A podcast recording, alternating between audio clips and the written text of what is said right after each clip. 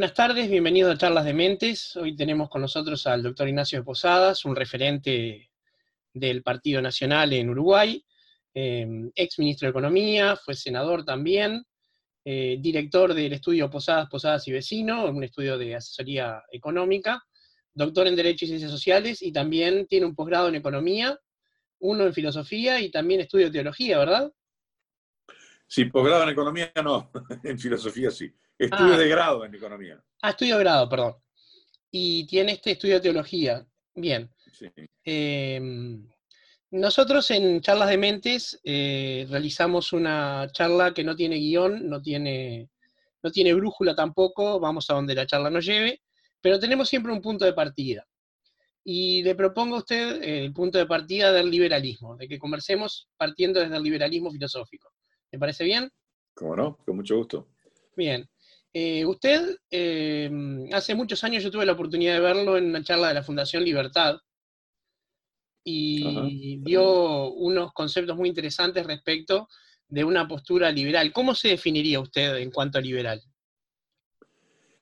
Este, siempre es como peligroso las definiciones porque acotan un poco. El liberalismo eh, tiene una cantidad, no hay un liberalismo, hay una cantidad de vertientes al punto de que, por ejemplo, lo que se llama liberal hoy en día en Estados Unidos, eh, en cualquier otra parte del mundo no llevaría ese nombre. Sí, por eh, cierto. Lo que el resto del mundo este, entiende por un liberal no es lo que los americanos entienden por liberal. Entonces, las definiciones siempre tienen un poco... Sí, lo que los americanos llaman progressive no es lo que los sudamericanos llaman progresista tampoco. No, tampoco.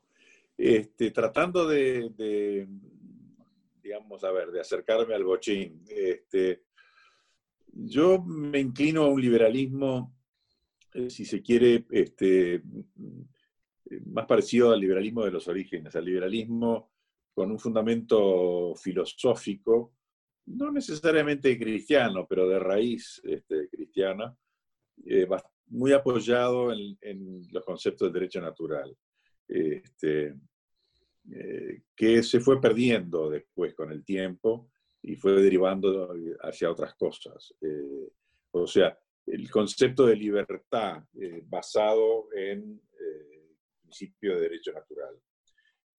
después, todas esas cosas han tenido una evolución y, y, de nuevo, hay más de un liberalismo hoy en día en el mundo. Sí, hoy este, hay realmente muchas formas de liberalismo, tanto que hay liberalismo de izquierda, liberalismos que se autoperciben como de derecha, pero me interesa el concepto de derecho natural. ¿Cómo lo, describe usted? Es, una, es un concepto muy antiguo, es un concepto que este, precede históricamente al cristianismo. Las raíces vienen eh, más bien de las corrientes filosóficas estoicas eh, griegas y después entronca con eh, Roma, con Cicerón y con toda la generación de eh, jurisconsulto romano. El derecho romano, que es una de las grandes construcciones eh, de Roma, de la República y del Imperio, está basado precisamente en eso, está basado en el concepto de derecho natural. El jurista romano nunca se le hubiera ocurrido que las normas que, va recogiendo y, ordenando y demás fueran el fruto de la voluntad de la persona, que es lo que hoy en día ocurre. Hoy en día es norma, sea ley, sea decreto, lo que la voluntad del Parlamento, del Poder Ejecutivo, dice que es. Y ya mm, muy pocas veces se hacen fundamentaciones sobre la realidad. Para un jurisconsulto romano, eso es un disparate. La norma es algo que se percibe en la realidad. Es la sistematización de lo que uno percibe en la realidad. Eh, y, y, eso es uno de los fundamentos eh, del derecho natural y del liberalismo, a mi juicio. Es decir, hay que mirar aquello que la realidad nos dice y a partir de ahí, eh, eh, digamos, eh, recoger el orden. No, no hay que este, creer que, bueno, el, caso máximo, si se quiere, de, lo opuesto a eso fue el marxismo, fue la construcción de todo un régimen que terminó este, implodiendo porque no estaba basada en una realidad del ser humano, al revés. Bueno, el, polo opuesto al nazismo también era la imposición de un modelo. exacto. Este, este, básicamente creo que el problema está con el autoritarismo en todo caso. bueno, eh, yo di ciencia política durante muchos años en, la, facultad, en la Universidad, en la Facultad de Derecho de la Universidad Católica, y al dar historia de las ideas, digamos, lo, lo, tenía ordenado en dos grandes vertientes, que es la vertiente racional y la vertiente voluntarista, exactamente. Y el del derecho natural, porque es interesante un concepto de eh, la legislación como reflejo de una realidad preexistente y no como la modelación de un deber ser del legislador. Exacto, ahí hay una, un pequeño matiz, si se quiere, un punto a discutir, que es la tesis de que en realidad el legislador debería estar un pasito adelante, digamos, como que eh, debería utilizarse la ley como un instrumento eh, civilizador, lo cual no necesariamente está mal, pero el peligro de esas cosas que ocurre con frecuencia es que el legislador se pasa de, este, se, va muy lejos y quiere moldear la realidad. Eso es, lo que está sucediendo en nuestro país hace mucho tiempo. Es la concepción que tiene nuestra, nuestra sociedad y muchas otras sobre el Parlamento. El Parlamento, que fue una institución creada eh, a partir de la sociedad civil como algo enfrente del, de la autoridad, enfrente del gobierno para proteger al ciudadano, se ha convertido en una fábrica de eh, normas de donde tiene que salir el bienestar de la gente. Todos los años se publica, este, este año este, el, Parlamento Uruguayo entraron tantos proyectos y se aprobaron cuántos, con lo cual trabaja muy poco, porque son un número muy escaso, es un disparate. Eso de medir los parlamentos al kilo es una locura. Y a lo que lleva es a, a sistemas legiferantes tapados de normas, que es lo que nos pasa a nosotros, que muchas veces trancan este, más de lo que se supone que fomentan o favorecen. Sí, Uruguay es un país que tiende al este, hiperregulacionismo en algunas cosas, ¿verdad? O sea, al tener legislación positiva nos cargamos de decretos, leyes, este, normas. Y una, un, un, aspecto de lo que acaba de decir, estaba pensando en em, la vida antes de las elecciones que justamente se quedó detrás de la realidad porque la Internet quedó fuera de, la norma esa. Entonces la radio y los medios pueden, tienen que hacer vida, pero por Internet se puede hacer cualquier cosa. Sí, digamos, este, la realidad evidentemente va este, evolucionando. Eh, digamos, tampoco eh, la, digamos, la concepción del derecho natural eh, simplemente dice que todo lo que aparece en la realidad sea bueno hay que discernir una cosa de la otra. Lo que sí sostiene es que apartarse de la realidad tiene precio o costo. ¿Y cuál, cuál sería uno de esos costos? ¿Un costo político se refiere o un costo moral? No, bueno, sí, puede tener un costo moral, también puede tener un costo político, pero sobre todo lo que, lo que ocurren son distorsiones de la realidad que terminan eh, produciendo efectos este, si uno, ah, último ejemplo ahora, que si quiere es un tema relativamente menor, toda este, esta discusión a raíz de un decreto que se le coló al Poder Ejecutivo obligando eh, a la gente que conduce autos a que tenga algún tipo de vínculo este, contractual, que es una limitación de la realidad, eh, perdón, de la libertad, ajena completamente a la realidad. Completamente. si esas cosas salen, lo que terminan haciendo son este, obstáculos, complicaciones, este, fomentan después eh, el incumplimiento de las normas, eh, van este, de alguna manera recortando, en este caso un tema menor, pero bueno, recortando la libertad del ser humano. Es decir, uno se aparta de la libertad, el apartarse de la libertad siempre tiene precio. Sí, y en ese sentido, creo que por lo menos en nuestras tierras, ya no solo en Uruguay, el debate político tiene una polarización de repente en izquierda y derecha, pero el debate autoritarismo-libertad es un debate que no se da. El tema de la libertad, este, a ver, esto es complicado y nos va, nos va a llevar capaz que medio lejos, pero... No importa, esto es charlas de mentes. Eh, la concepción clásica de la libertad eh, que era la, del derecho natural y la del, liberalismo, si se quiere, tradicional, es este, la concepción que después se, llamó negativa. La concepción es yo soy libre en la medida que nadie me pone la pata encima. Con el tiempo, este, sobre todo a partir de pensadores como Rousseau y, después este, los, románticos y demás, eso se consideró insuficiente. ¿Y de qué me sirve de que nadie me ponga la pata encima si yo me comen las pulgas este, abajo un puente? Sí, aparecieron los, los utilitaristas.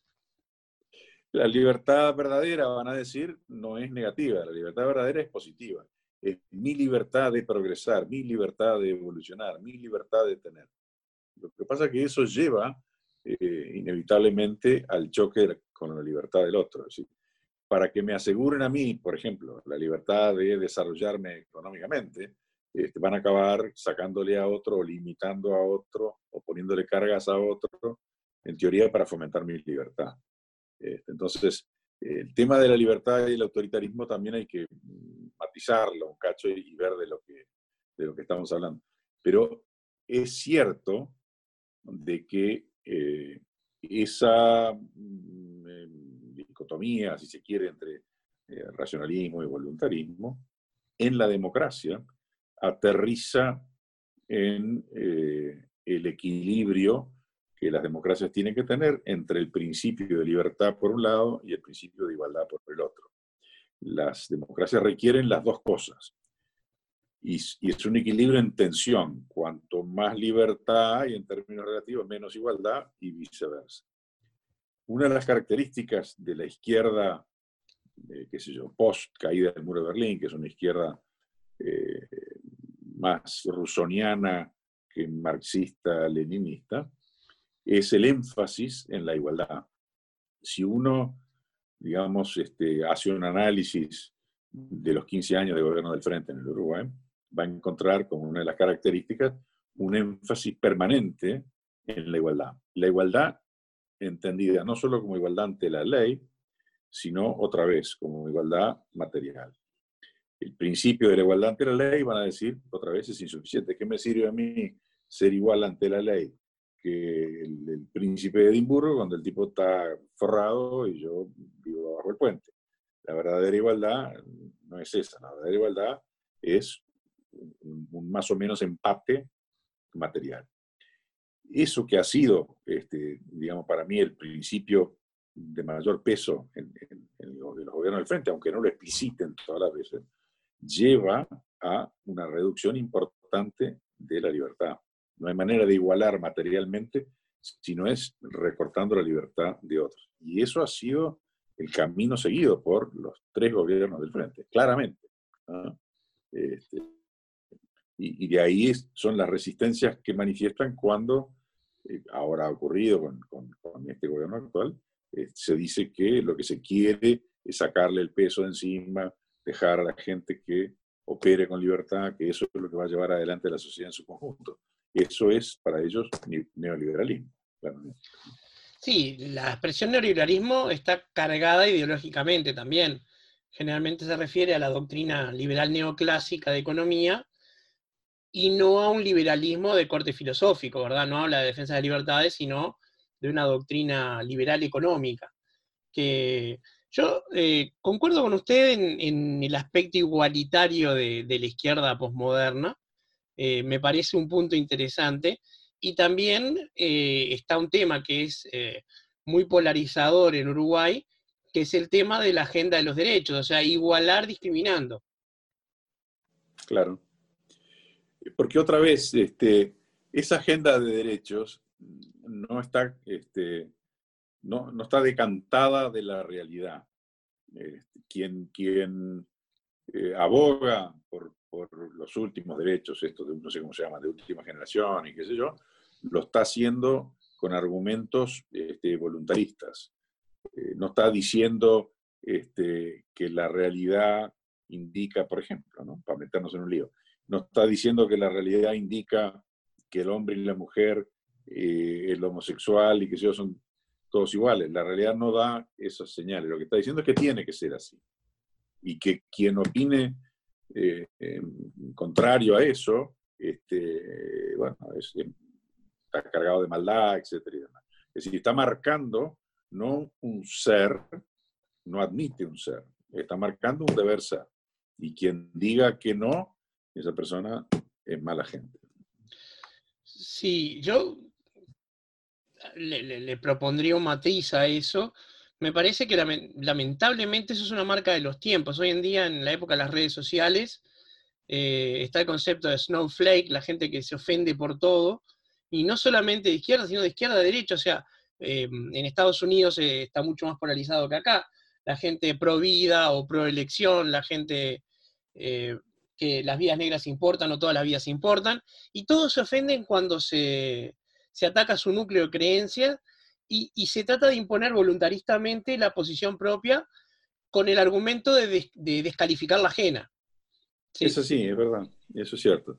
Está muy cargado, y bueno, además hay sociedades que están este, eh, muy, muy polarizadas, muy cargadas de odio. ¿no? Estados Unidos se ha convertido desgraciadamente en algo así, España se ve mucho eso, en Italia se ve también.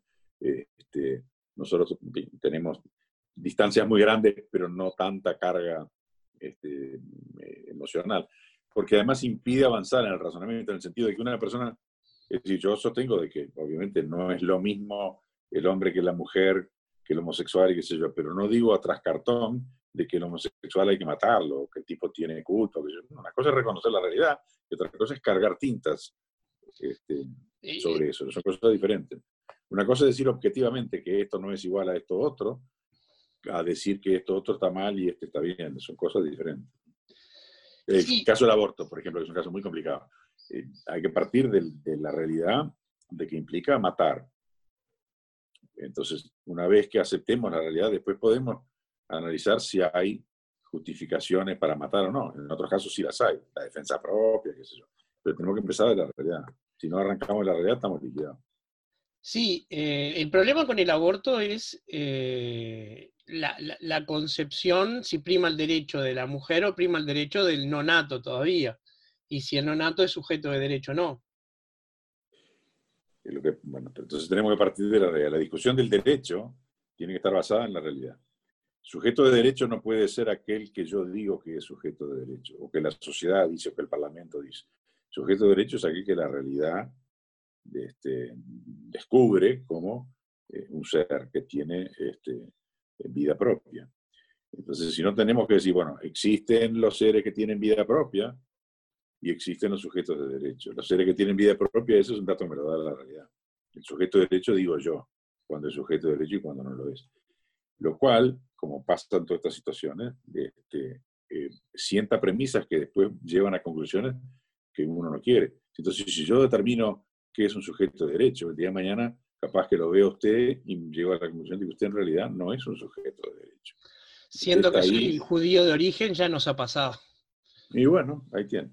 Entonces, cuando uno se aparta, oh, volvemos a lo mismo, ¿no? Cuando uno se aparta de la realidad, paga precio. Uno dice, no, bueno, eh, pero eh, está bien, ahí hay algo, que si yo, puede llamarle como quiera, tal, pero no es un sujeto de derecho. Ah, no. Entonces, ¿qué es un sujeto de derecho? Aquello que yo determino o que el Parlamento determina. Muy bien, entonces los sujetos de derecho van a estar en manos de los parlamentarios. Bueno, pero esa es la situación que la Constitución plantea. No, la Constitución uruguaya no plantea eso. Ahí tiene otra ironía. Porque no Ahí tiene otra ironía que da para discutir bastante. No digo.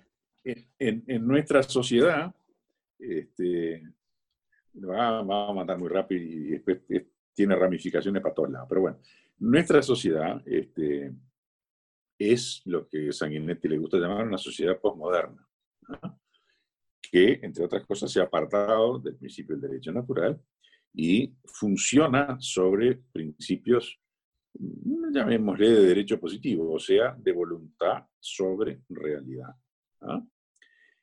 Y eso genera muchísimos problemas, porque hoy en día gobierna usted y usted aplica su voluntad, que yo mañana las elecciones la gano yo y yo aplico mi voluntad y tal. ¿Cuál es el el, único freno que hoy en día tiene eso y que lo vemos este, reclamar y utilizar muy a menos, no, la constitución. No, no, usted no puede hacer eso porque es inconstitucional. La constitución. ¿Y por qué? ¿Por qué hay algo este, que tiene una raíz mucho más profunda y, y, una jerarquía mayor? Si lo que yo creo es en los actos de voluntad, constitución sería un acto de voluntad. La ley es un acto de voluntad, entonces cambiame la constitución y no me incomode más. Lo irónico de todo eso es que la constitución uruguaya, que no la quieren tocar porque si voltean eso ya no queda ningún mojón, esa constitución es una constitución basada en el derecho natural. La constitución uruguaya, que ha sido toqueteada, abollada, estirada y todo lo que se quiere, sigue siendo en su estructura una constitución naturalista. Inclusive tiene un artículo específico que dice que la enumeración de derechos que se hace este, no es, digamos, este, taxativa, este, debe sumarse todos aquellos que son emergentes de la personalidad humana. Es una constatación bien de derecho natural.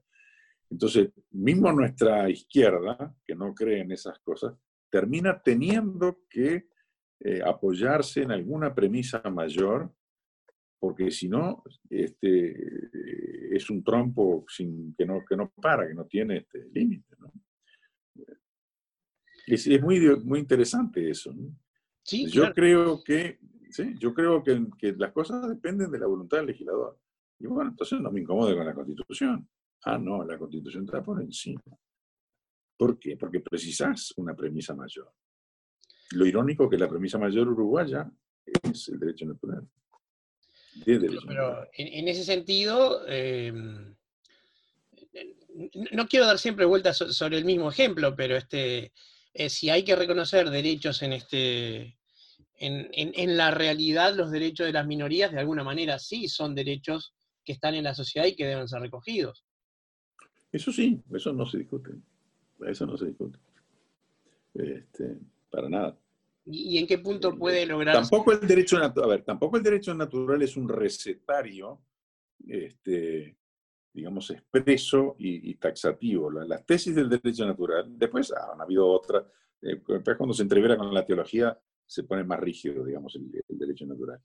Pero las, las concepciones este, clásicas del derecho natural lo que sostienen es que hay un orden en la realidad y que el ser humano tiene la capacidad de percibir ese orden. Ahora, el orden eh, no es eh, inmutable, va evolucionando. Uno. Dos, la capacidad del ser humano en, percibirlo no es perfecta. Entonces, este, eh, es posible que a cierta altura de desarrollo de la humanidad, el ser humano haya percibido que las personas de raza negra eran, no eran seres humanos. hoy en día eso nos parece una barbaridad. Sí, claro. Pero ahí hay un error, de, digamos, de percepción. Aquí no hubo un acto de voluntarismo diciendo, eh, me frego el, derecho natural y los negros este, lo voy a pisarle la cabeza. No, los tipos sostenían de que era distinto. Bueno, entonces, el derecho natural no es inmutable. En el, poema nacional, cuando se lo describe a Tabaré justamente, dice, estos rasgos son de indio, estos son de humano. Bueno, idea la concepción. Irónicamente, la esclavitud este, arranca eh, como solución, entre comillas, a la campaña de, Bartolomé de las Casas para que no esclavizaran a los indios.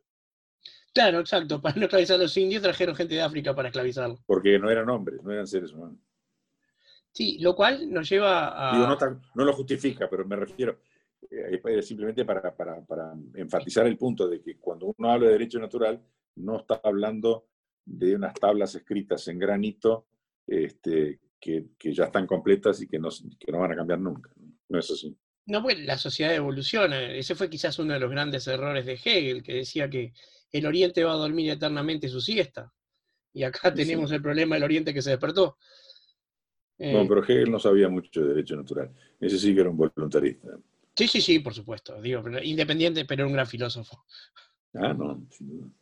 Este, y dígame, doctor de Posada, ya que, este, ya que nombró recién el tema de la teología, eh, me interesa mucho, evidentemente usted se, se, describe como un hombre de fe. Sí, este, sí media flaca y, pero sí. Este, fue insuficiente, pero bueno, en eso en esa lucha estamos. Quizás sea necesario que sea eso para no caer en ibris, porque creer también que la grande de todas puede ser una exageración. Pero, ¿cómo se puede compatibilizar la laicidad del Estado uruguayo con eh, la defensa, por ejemplo, de la fe de las personas? Porque en este momento es otra tensión que estoy percibiendo. Es una buena pregunta. Dentro de la, de, la concepción... Este, Aclarando que soy laicista. ¿eh? Dentro de la concepción, este, digamos, voluntarista, eh, el Uruguay eh, ha incorporado y es parte de su cultura y es uno de los, de los eh, logros del vallismo, a los ojos de los vallistas, una concepción del laicismo que no es necesariamente la que se da en todas partes del mundo. Eh, irónicamente, uno de los este, supuestos adalides del laicismo uruguayo sería José Pedro Varela. Sin embargo, la concepción que tiene José Pedro Varela cuando este, escribe sobre la educación, la educación del pueblo famosa, lo que dice Varela, que entre otras cosas había estudiado en Estados Unidos, como definición de, del laicismo, no es la ausencia de Dios. inclusive utiliza el término en inglés. Varela dice que el laicismo no es godless. Lo que es es abierto a las distintas manifestaciones. Es lo que se llama pluralismo, básicamente. Ese es el verdadero laicismo. El laicismo uruguayo, que tiene una raíz carbonaria y francesa y masona, es la concepción de que el tema espiritual eh, no puede contaminar nada que sea público. Y eso se ha llegado a un punto de que usted puede hablar de religión hasta el zaguán de su casa. Y punto. Y cuando pisa la vereda, se acabó. Ahí usted está impedido este, de, este, hacer manifestaciones. Eh, el caso más burdo fue la discusión de si ponen o no ponen la imagen de la Virgen en la Rambla. Pues, sí, recuerdo la, discusión. Fue al principio de, año pasado, si no me equivoco. Un par de años, cosa así, claro. Entonces, la, digamos, la crítica, si se quiere, que, hago, yo y que hacen muchos al, concepto de, de laicidad uruguayo, es que lo que hace es crear un vacío de valores que en algunos ámbitos, notoriamente en el de la educación, eh, en la educación, lo que genera o facilita es eh, una pérdida de valores. Eh, cuando uno tiene que estar este, dejando afuera determinados este, principios porque los cree, en fin, qué sé yo, contaminantes y demás, cercena el espectro de valores del ser humano. Y eso, ahora ya es otra, es una tesis, eso para mí es una de las razones que explica eh, la crisis de valores que notoriamente tiene eh, la sociedad uruguaya. Eso no quiere decir que tengamos que volver a casar al Estado con la iglesia, no tiene nada que ver, porque además tampoco la fe no es del cristianismo. Por eso mismo, no es un monopolio del, cristianismo. Lo que yo digo es que si uno eh, impone la ausencia de eh, todo, eh, toda dimensión sobrenatural, entre otras cosas en la educación, entonces le quita este, premisas para los valores. En definitiva, ¿por qué la gente va a tener que creer o de creer de determinados derechos, determinadas virtudes, tal? Porque yo te lo digo, porque es artiguista. Hemos hecho todos los esfuerzos por sustituir, este, inventamos el artiguismo, inventamos el vallismo, este, o ahora es el frentismo, el progresismo y el qué sé yo, Y ninguno llega a, a ser una base lo suficientemente sólida como para sustentar valores que permitan este, a una sociedad convivir razonablemente, que eso lo hemos perdido en buena medida. Quizás eso hace, eh, digamos, el por qué se, se, ha vuelto algo prácticamente identitario, si no religioso, el tema del fútbol en Uruguay, ¿no? Puede ser, sí que son sustitutos, este, puede ser. Yo recuerdo haber oído al obispo Galimberti hablar en radio hace ya muchos años, y él decía que el problema cuando la gente deja de creer en Dios no es que no crean nada, sino que creen cualquier cosa.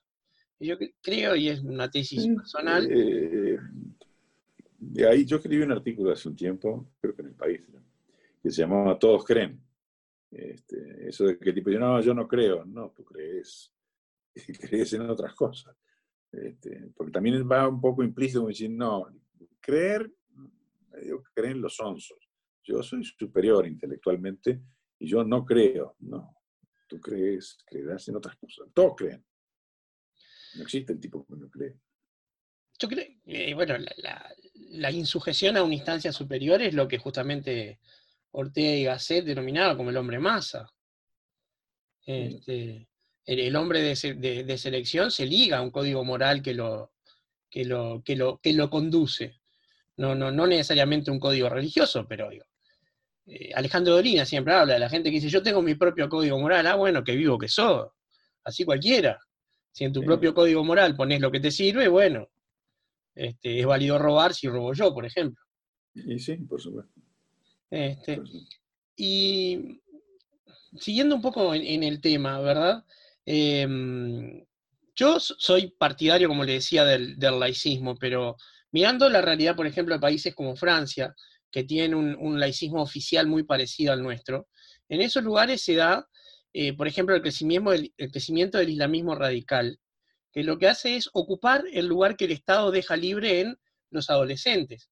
O sea, el Estado cierra las oficinas a las 5 de la tarde, y ahí están los centros religiosos, como acá pueden ser los neoevangélicos, captando esos niños que están desatendidos o porque los padres trabajan o, por la realidad que sea, y los captan, les dan un marco, pero a la vez los, este, los adoctrinan. Entonces, y volvemos que la religión se mete por la ventana.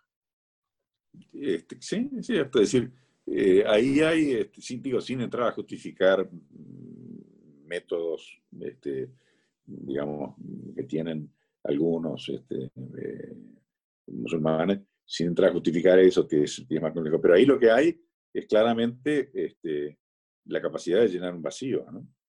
Hay un vacío que se llena. Lo mismo que, el pare de sufrir, hay un vacío que se llena. A veces no, no se llena bien, pero bueno, implica que hay una dimensión del ser humano insatisfecha. Claro, el tema sería no generar ese vacío, o sea, atenderlo de alguna manera. Yo creo que en Uruguay hay un miedo particular que es este como una impronta que usted seguramente va a atribuir al vallismo, que es este, centralizar en la Iglesia Católica todo lo que es la fe y dejar en un punto de vista invisible a todas las otras religiones. Invisible. es sí, es así, es decir, la, el temor sobre todo, el temor del vallismo clásico, está sí, este, eh, inspirado, mira hacia la Iglesia Católica.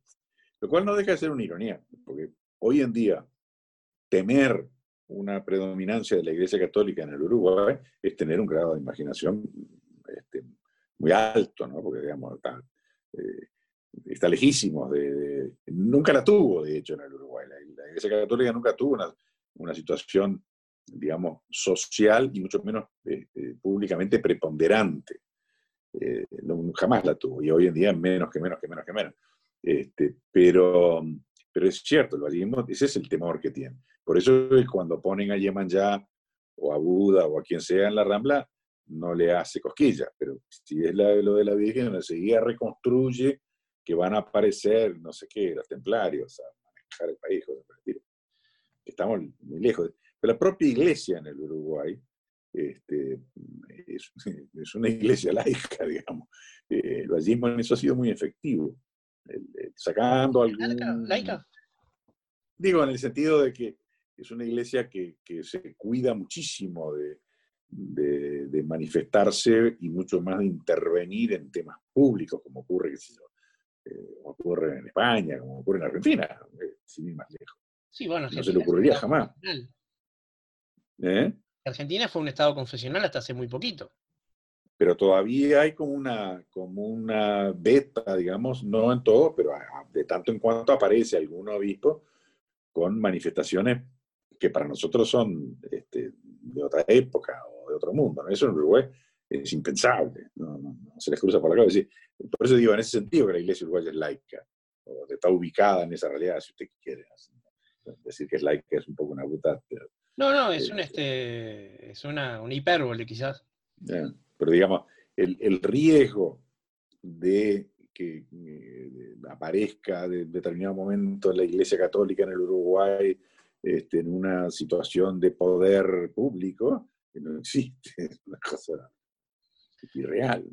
Sí, hoy quizás sea más real, digamos, no quiero llamarlo peligro, pero sí la posibilidad de que sean las iglesias neoevangélicas las que lo hagan, porque de hecho ya están en el Parlamento y en Brasil eligieron un presidente. Sí, en Brasil es notorio. Es un buen ejemplo. La iglesia católica en este momento en el Uruguay, yo apostaría que si aparece un grupo de gente y dice, bueno, mira, nosotros vamos este, a, montar el partido católico y, este, y requerimos entonces este, la adhesión explícita de la jerarquía este, católica lo van a mandar a pasear. O sea que, no, tendría poder de convocar ni siquiera a su grey. No sería aceptable. No sería aceptable. O sea que de, alguna manera es, este, es, también un triunfo de la matriz ballista de pensamiento implantada dentro de los católicos.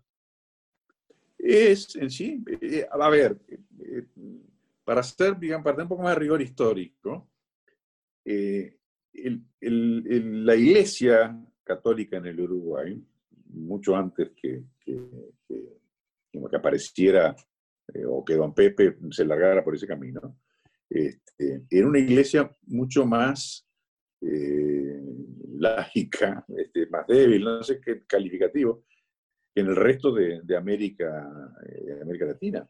Los primeros enfrentamientos que tuvo los tuvo con un presidente blanco, fue con Berro, a raíz del entierro este, de un ateo, de un protestante, no recuerdo cuál era, donde el, obispo quiso pararse de mano y el gobierno lo planchó. Este, entrado, sí, en el sentido de que el laicismo ballista no fue una reacción ante una iglesia este, eh, poderosa, española, qué sé yo, este, no, no era esa la realidad. Sí, el peso de la Inquisición que fue tan fuerte en Paraguay o en México, en Uruguay no, no, no fue tal. En la banda oriental no, no era tal. No, por supuesto. Por supuesto. Pues y, hasta el punto de vista este, material, la iglesia uruguaya fue una iglesia siempre muy pobre. Buena cosa, además. Muy buena cosa. ¿Por qué? Y bueno, porque le, reduce tentaciones, este, en ese sentido. Eh, el, digamos, eh, porque el, poder, el poderío económico este, tienta no, no necesariamente por corrupción, tienta porque muchas veces da este, palancas para poder hacer cosas. El tema es que eh, no es gratis, es decir, eh, siempre lleva prendido este, otras cosas. Infelizmente por eso la iglesia este, en Uruguay siempre fue pobre y va a ser pobre, y eso es una buena cosa. Eh, yendo a la historia, el, el mayor desvío que tuvo la iglesia católica fue cuando en la sucesión de Magno, uno de los descendientes, a cambio del apoyo pontificio, le dio lo que después fueron los estados pontificios. Y ahí la, prendió al, poder económico, a la tierra, a la política, y eso la zarandeó durante mucho tiempo, hasta que gracias a Dios lo perdió, a la fuerza, pero lo perdió. Sí, este, el otro día estaba leyendo sobre Alejandro VI y, justamente el, la, guerra que tuvo para expandir los estados pontificios y darle a César Borgia al hijo todo un, ducado real. Porque el rey de Francia... porque una vez, que, una vez que se los dieron, una vez que se los dio Pipino el Breve, se les pegó. Hasta que no se lo sacaron y pagaron un precio altísimo. ¿no? La iglesia que quedó mucho mejor después que la sacaron de una oreja del estado pontificio que lo que estaba antes por lo menos quedó más genuina, sino que se hacía muy, muy real lo del texto Gran Inquisidor de los Karamazov. Es más, este, yo creo que una de las grandes virtudes que tiene la iglesia uruguaya, ahora por ejemplo se está discutiendo en Francia, que digamos, la iglesia católica está en, muchos lugares en crisis, ¿no? No es la primera vez, pero bueno, sí, hay una crisis. Y en Francia una de las explicaciones que, que dan los católicos, o algunos católicos, parte de los católicos, a esa crisis es el, exceso de clericalismo de la Iglesia Católica, este, que está muy unido a estas cosas. Es el, sin darse cuenta, eh, ir, eh, digamos, elevando al clérigo eh, por encima del resto de los, de los cristianos. que era lo que ocurría cuando la iglesia estaba casada con el Estado, cuando tenía poder, y que bueno, resabios de eso tiene todavía la iglesia en Francia, y eso es una de las cosas que está explicando este, la actual crisis. Cosa que en Uruguay no existe, felizmente. No, en Uruguay eso no, no, está planteado, por cierto. Pero sí es una realidad que eh, hay una crisis espiritual en este momento y las religiones que no son extremistas no están dando respuestas. Se está viendo un crecimiento de todas las vertientes eh, radicales de las religiones, del judaísmo radical, del islamismo radical. Eso no necesariamente en todos lados. Es decir, a ver, eh, distingo, como se decía antiguamente. Este, sí hay una, pérdida de valores y sí hay una crisis. Sí es cierto que en, muchos países o sociedades eh, eso está siendo suplido por eh, algún tipo de fundamentalismo. En Europa, básicamente por el fundamentalismo musulmán, en algunos países de América por los fundamentalismos evangélicos. Este, que avanzan mucho, Brasil, este, mismo Paraguay. En Uruguay lo que está sucediendo, la, la primera parte se da, que es la crisis de valores, lo que está avanzando más que los fundamentalismos es el laicismo. Lo que está ocurriendo en el Uruguay no es este, que se vacía la catedral y se llena el templo de Pare de Sufrir. Es que se vacía la catedral y se vació todo. No, en el sentido de no, no, hay, más allá de que, por supuesto, hay, digamos, este, sobre todo en los barrios marginados de Montevideo y demás, una presencia de, sectas evangélicas, no está ocurriendo en Uruguay ese fenómeno de este, declive de las religiones tradicionales, por llamarlo de alguna manera, y aumento de las religiones nuevas. Los números que tengo, no sé a, los últimos años, pero las iglesias evangélicas han crecido muchísimo. Numéricamente no. Numéricamente no. Este, ha habido un, declinar numérico de la Iglesia Católica, sin duda. En el Uruguay estoy hablando, ¿eh? ha habido un declinar numérico en términos porcentuales enorme de las iglesias protestantes en el Uruguay. Son las que más este, han, caído en número, este, pero no ha habido un incremento conmensurable de los evangélicos a, diferencia de lo que pasa en otros países. Claro, sí, sí. No digo que sea mejor, digo que es distinto. No, no es descriptivo, no, no es este, valorativo en ese sentido. Pero creo que quizás estemos manejando conceptos no, no muy eh, coextensivos de lo que es laicismo. Eh, para mí, mi, visión es que una persona puede ser laicista, o sea, pretender que el Estado esté separado de, de la religión y que se ponga todo en el mismo pie de derecho, o inclusive en que en, las escuelas públicas no se hable de temas metafísicos, pero a, la interna del individuo ese puede profesar la fe que quiera, esa es su libertad. Puede ser laico y un hombre de fe. Sí, lo puede ser. el tema está en que si se aplica el laicismo eh, a la fuerza, sobre todo a nivel de la educación, eso no es neutro. Este, eso termina generando este, un vacío de valores. Eh, el, digamos, para mí, eh, para mí, no para mí, no lo inventé yo, el equilibrio está en el pluralismo, en que el Estado no diga, usted está impedido de hablar de Dios, sino que diga, eh, yo no, no tomo parte por la religión A, B, C o D, pero reconozco que hay una dimensión sobrenatural en el ser humano. Entonces, si usted se mantiene dentro de las normas que regulan la sociedad, así que no le da por hacer qué sé yo, sacrificios humanos al Dios no sé qué, este, practique su religión. No, claro, pero nadie impide practicar las religiones. El problema es que eh, si uno permitiera el ingreso de, las religiones o de las confesiones en las escuelas públicas, un gran problema sería que las religiones más poderosas económicamente tendrían preponderancia. No veo por qué. no veo por qué. Otra vez, si volvemos a Varela, Varela sostiene de que lo que debe hacerse en la educación, pública como privada, es tener este, tiempos este, destinados a eso. Lo dice expresamente, esa es la concepción este, laica de, Varela. Yo fui a un colegio laico, yo fui a un colegio inglés, lo que es ahora el colegio judío, en la calle de José Benito Lama. Ahí fui yo al colegio. Ese colegio fue mi hijo.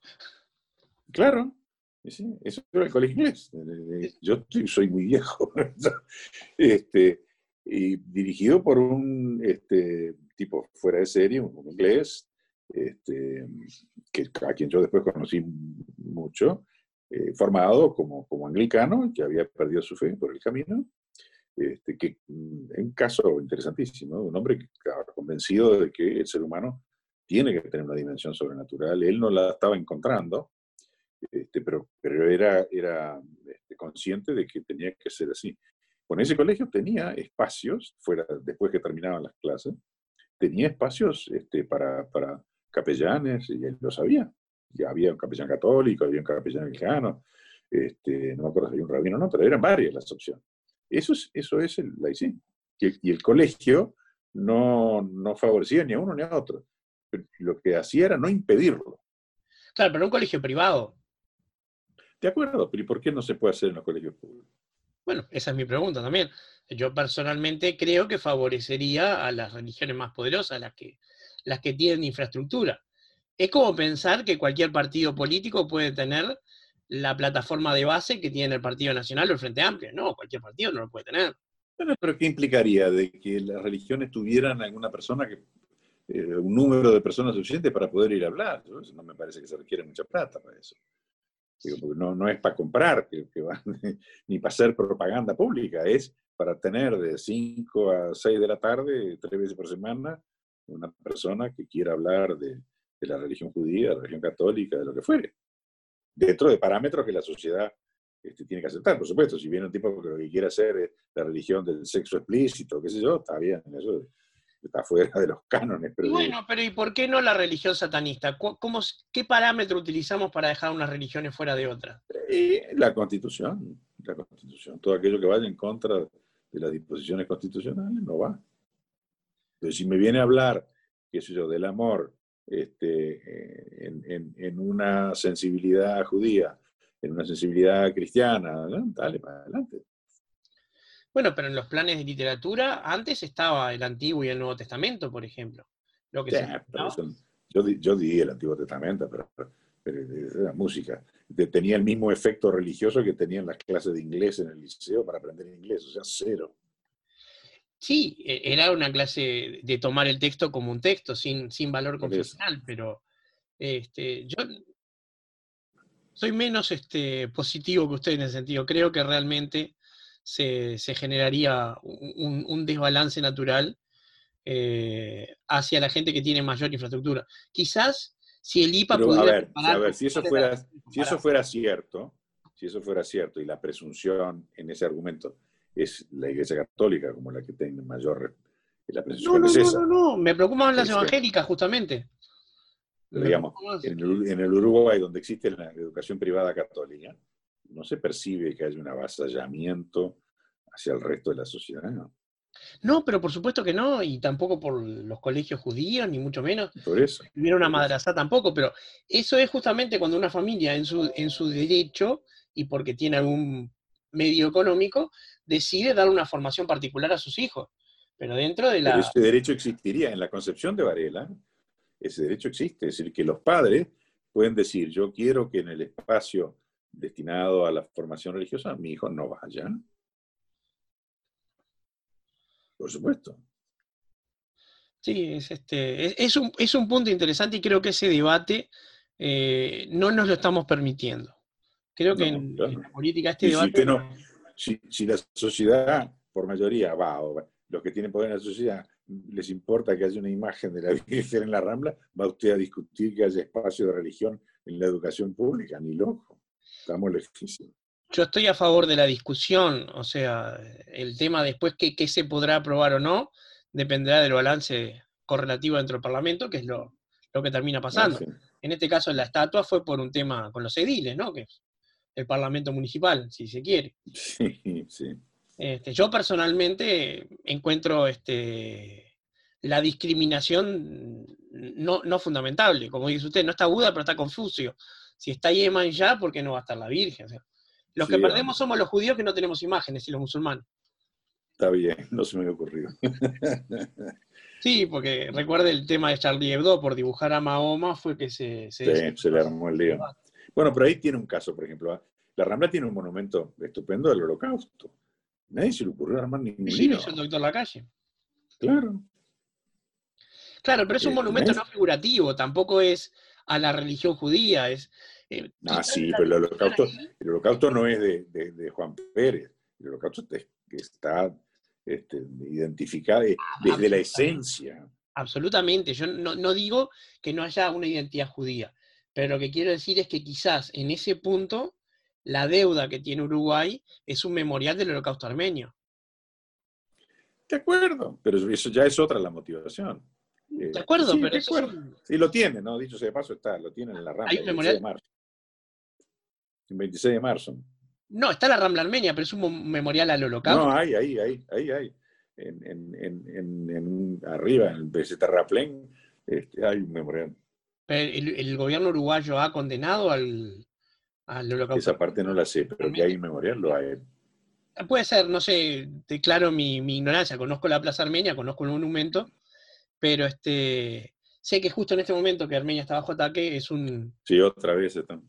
Es, es, un punto interesante ver qué países se declaran y cuáles no. Eh, yo no soy de las personas que creen que matar a unos eh, es más relevante que matar a otros por cercanía. No me parece que el derecho natural avale, algo de eso. No. Este, em, doctor, em, una última pregunta, pues no, no, quiero abusar de la generosidad de su tiempo. Este, de lo que venimos hablando, si usted estuviera en este momento en, una posición activa en el Poder Ejecutivo o en el Poder Legislativo, eh, ¿usted siente que podría llevar libremente su propia filosofía, su propia este, eh, forma de, pensar? Este, o, siente que los tiempos van para otro lado? No, yo no he sentido este, no he sentido, eh, digamos, eh, presiones. Tampoco me, digamos, a ver, yo no, no, no. A ver, si yo fuera presidente este, mañana, no se me ocurriría este, imponer esto que le estoy diciendo de un día para otro. Si van a partir de mañana, tampoco se puede constitucionalmente, pero bueno, este, decir, bueno, ahora va a haber este, religión en todos los colegios públicos, etcétera demás. Eh, lo cual provocaría una... Pero yo nunca he sentido este, una limitación, una discriminación. He sentido, sí, gente que, discrepa este, conmigo. He visto casos de este, gente, sobre todo de raíz este, vallista, que, que tiene miedo de que esto pueda llevar a que la iglesia, este, qué sé yo, este, adquiera poder. Pero digamos, una suerte como de discriminación o de freno, de tal, yo no lo he sentido. No, pero en un tema más amplio, no, solamente en el punto este de, las este de la de de lo confesional, en los temas de, la libertad o en los temas, o sea, quizás, por ejemplo, eh, yo siento que hoy en día la libertad de expresión está siendo agredida en las redes sociales, por los colectivos que se ofenden. Bueno, ese es un problema bestial, esa es, esa es otra historia enorme. Este, ahí hay un problema muy grande que no sé además qué solución tiene, porque eh, eh, cómo se hace para, para atar esas manifestaciones a, una responsabilidad que no la tienen.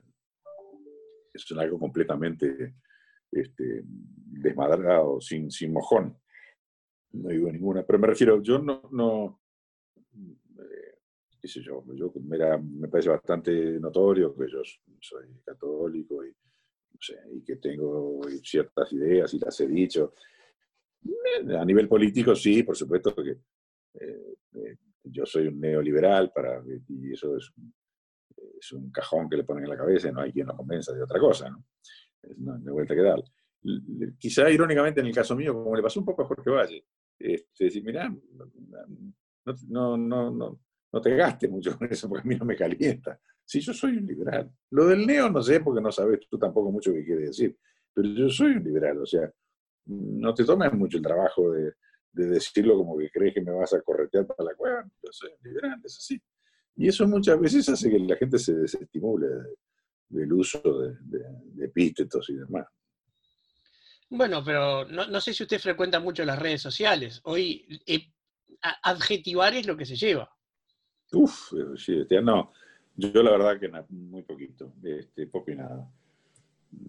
Porque además, más allá de, estas distorsiones feroces que terminan haciéndole daño a muchísima gente de una manera cobarde, este, sin, esa, sin llegar a esa dimensión, en general fomentan una chatura y una superficialidad intelectual muy grande, porque todo se, se dice y redice y resuelve en 30 segundos. Tiene 100, 280 caracteres. Una tesis tiene que llevar 280 caracteres, realmente no da para mucha complejidad. pero lo, cierto es que las redes sociales influyen en elecciones. Se dice que de hecho Trump fue electo en buena medida por influjo de las redes sociales. Es posible. Bueno, el caso más notorio fue el de España, ¿no? Fue, la, elección, aquella que se perdió en, dos días. Sí, sí, es, muy posible. No sé en el caso del Uruguay, ¿no? No lo sé. Este, cuánto, no sé. No, este no país que es tan conservador, no sé. No, no creo que, en este, que estemos en ese punto, pero mi creencia es completamente antojadiza, no, no, no se va Sí, yo también.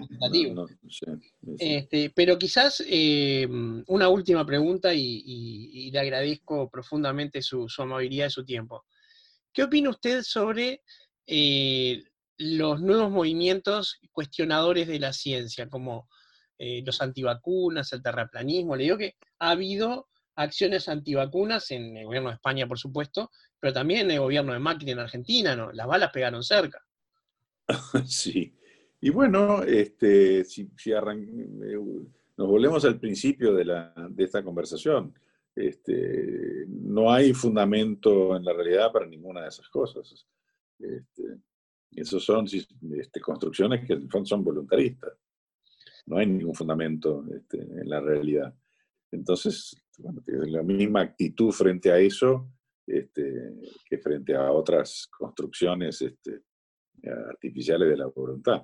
El tema es que muchas veces esas cosas, este, quizá porque no tienen sustento en la realidad, son muy militantes y muy agresivas. Sí, y, también porque el, el, valor de una entidad portadora de verdad no existe. Entonces el relativismo epistémico se impone. También hay un fenómeno, yo creo, ahí, de que una sociedad que está tan este, vacía de valores, que se ha achatado tanto y demás, este, muchas veces esa ansia que tiene el ser humano adentro terminan colgándose de cosas disparatadas. Si se quiere, acá nos vamos a meter en otro lío, el, ya no es el entusiasmo, el fanatismo en, en temas, por ejemplo, como lo de la diversidad este, yo miro la marcha de la diversidad y me, que hagan toda la marcha que quieran, pero me, me, impacta como una cosa extraña en su, en su fervor fanático. Este, que, que, más allá de que si yo estoy de acuerdo o no estoy de acuerdo con esa concepción de la diversidad, no me parece que justifique, este, qué sé yo, este, tirarle piedras a la iglesia o romper una vidriera. O, es ahí hay un contenido raro. Entiendo lo que dice. A, mí me preocupa el hecho de que no se pueda discutir. Hay profesores de, varias facultades, sobre todo americanas y canadienses, que han, perdido sus cargos por negarse a seguir conductas, por ejemplo, tipo lenguaje inclusivo y ese tipo de cosas. hoy en día, eh, sin entrar en el tema de la agenda de derechos, porque, y aclarando que no estamos hablando de eso, eh, la posibilidad de discutir y la libertad de cuestionar no existe. Y realmente cuando se pierde esa libertad se empobrece todo, porque este, se está negando ah, a hablar de mucha gente. Sí, y bueno, pero estamos otra vez en lo mismo, ¿no? Es, construir una sociedad en base a mi voluntad. Sí. Y la, es la vuelta a Rousseau. de vuelta a Rousseau estaba pensando. Estaba pensando en Rousseau. Es lo, que, lo que le pasó al marxismo fue que con la caída del muro de Berlín se cayó Marx, que además le vino bien porque nunca lo habían leído. Les complicaba la vida y quedó Rousseau. Sí, Lyotard plantea eso, ¿no? La caída de los grandes relatos después de la caída del muro de Berlín. Eh, doctor de Posadas, le agradezco muchísimo su tiempo, ha sido una... No, con mucho gusto. Y bueno, quizás lo convoque en otra oportunidad para una charla y gracias por estar en Charlas de Mentes. Encantado. Random. Il cinema per me è il mio modo più naturale di, di realizzarmi. I'm much more comfortable criticizing people behind their backs. Al otro, a Borges, es a quien le ocurren las cosas. Porque nada mejor que una buena historia.